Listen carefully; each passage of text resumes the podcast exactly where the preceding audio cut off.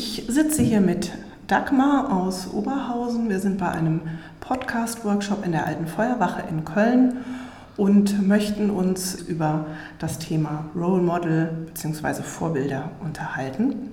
Und da möchte ich zunächst von Dagmar wissen, gibt es Role Models, die dir sehr gut gefallen? Und wenn ja, welche wären das? Beim Thema Role Model denke ich an äh, Frauen, aber auch natürlich Männer, die authentisch sind, die das ausstrahlen, dass sie sich äh, nicht irritieren lassen von ihrer Umgebung, sondern für sich entwickelt haben, was sie im Leben für wichtig und für weniger wichtig halten. Wenn ich jetzt nach einem konkreten Namen gefragt werde, ähm, fällt mir so spontan gar nicht jemand ein. Ich würde jetzt an Frida Kahlo denken, aber das ist natürlich sehr weit weg von meinem Leben. Ich denke an äh, Juristinnen, die ähm, als erstes die Universität absolviert haben, an Elisabeth Seifert, die im Bundestag die erste Frau war und also Frauen, die auch gekämpft haben, Rechte, die wir heute als Frauen genießen, vorzubereiten. Uns geht es ja letztendlich auch um positive Role Models als Frauen, als Feministinnen. Welche Role Models gehen deiner Meinung nach überhaupt gar nicht in dem Kontext? Ich war diese Woche schon wieder Leidtragende von Germany Next Top Model und ich bin auch direkt eingeschlafen, aber das ist natürlich eine Form von Perfektionismus, von allglatter Schönheit, die ich überhaupt nicht als Role Model akzeptieren kann. Wichtiger finde ich eigentlich oder schöner, wenn ich von einem Menschen sehe, dass er eine Geschichte gehabt hat, dass er dazu steht und dass er daraus gelernt hat und nicht, wie bin ich am schönsten, wie habe ich am weißesten Zähne und wie bin ich am dünnsten. Du hast gesagt, du bist selber persönlich Opfer dessen geworden. Kannst du mir die Situation schildern?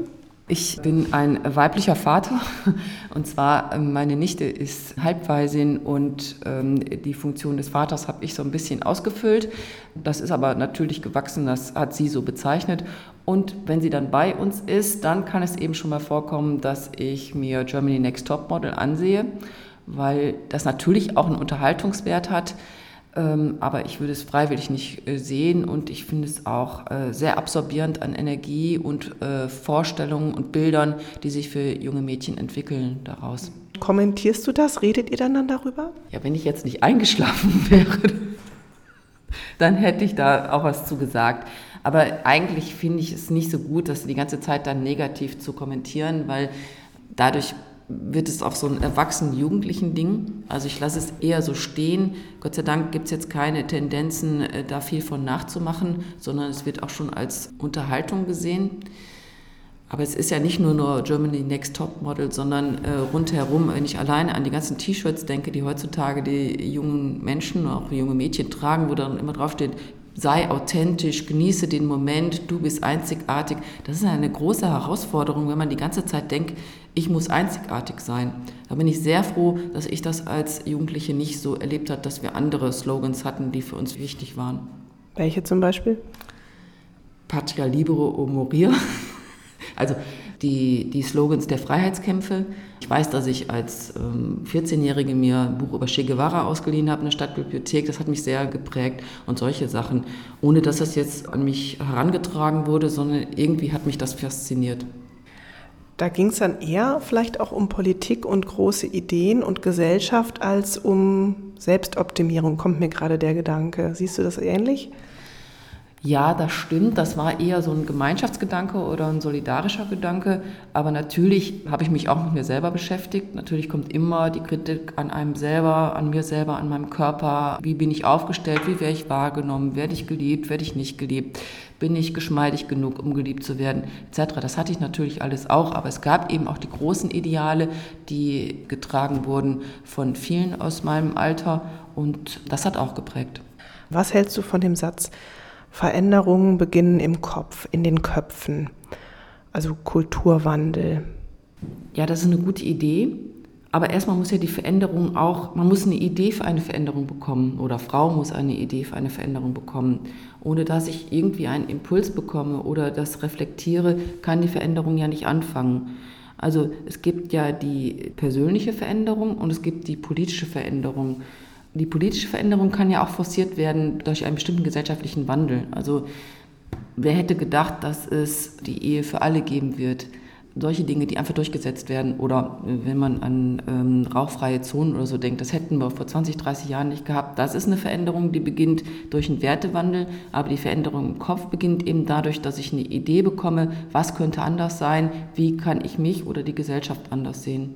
Ist es nicht so, dass Leute das vorleben, sei es jetzt zum Beispiel die Leute, die die hohe Ehe einfordern oder die Frauen, die das Frauenwahlrecht einfordern und dann, du bist ja Juristin, irgendwann wird es dann von Politikern aufgegriffen und dann in Gesetze gegossen. Und dann hat man quasi die materielle Veränderung in der Gesellschaft.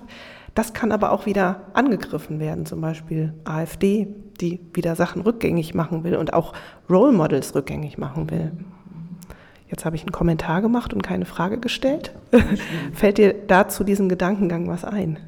Ähm, das ist natürlich richtig. Also wenn ich eine Idee habe, ähm, etwas, was mich begeistert, eine Persönlichkeit, dann habe ich ein Vorbild, an dem ich mich orientieren kann. Also ich habe mich orientiert an Vorbildern und junge Leute heute oder andere werden sich auch an Vorbildern orientieren. Und ähm, wenn es dann dazu kommt, dass Lebenseinstellungen sich ändern, kann das dann auch mit einem sehr langen Weg auch in einer Werteveränderung und einer Rechtsveränderung enden. Das stimmt.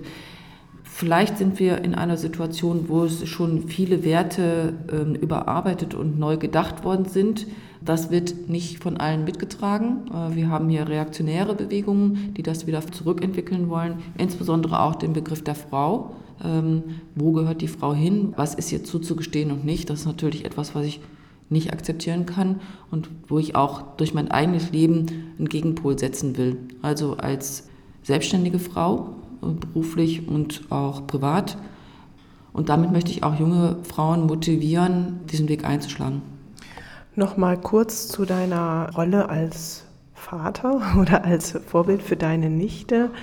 Gibt es da irgendeine Situation, wo du ein ganz konkretes Feedback bekommen hast? Ja, also wie das so bei einem Kind ist, es schaut natürlich nach zwei Seiten. In diesem Fall verbringe ich natürlich auch viel Zeit mit meiner Nichte und äh, wir machen unterschiedliche Sachen und sie guckt sich Sachen bei mir ab und sie guckt sich Sachen bei meiner Schwester ab. Und bei mir ist es so, ähm, dass sie von mir aufnimmt, dass man neue Sachen ausprobieren kann, dass man sich mal einfach mal traut, was zu machen, wo man nicht genau weiß, wie es ausgeht, um es einfach mal was zu riskieren und zu sehen, was kommt dabei raus. Also nicht im Sinne von äh, Gefahr riskieren, sondern einfach mal ausgetretene Wege verlassen und was Neues probieren. Gibt es noch irgendwas, was du hinzufügen möchtest zum Thema Vorbilder bzw. Role Models? Ja, es ist mir schon ein paar Mal begegnet, dass Menschen mir gesagt haben, dass sie von mir viel gelernt haben, eine Art und Weise, wie ich Dinge angehe oder wie ich arbeite oder wie ich mit anderen Menschen umgehe. Da ist natürlich eher dann für mich schambesetzt, das zu hören. Aber es gibt mir auch viel Kraft und Mut, um zu sagen, das scheint schon okay zu sein, wie ich die Dinge entwickelt habe. Nichtsdestotrotz muss ich natürlich weiter immer die Selbstreflexion betreiben, um zu gucken, wohin geht der Weg. Vielen Dank für das angenehme Gespräch.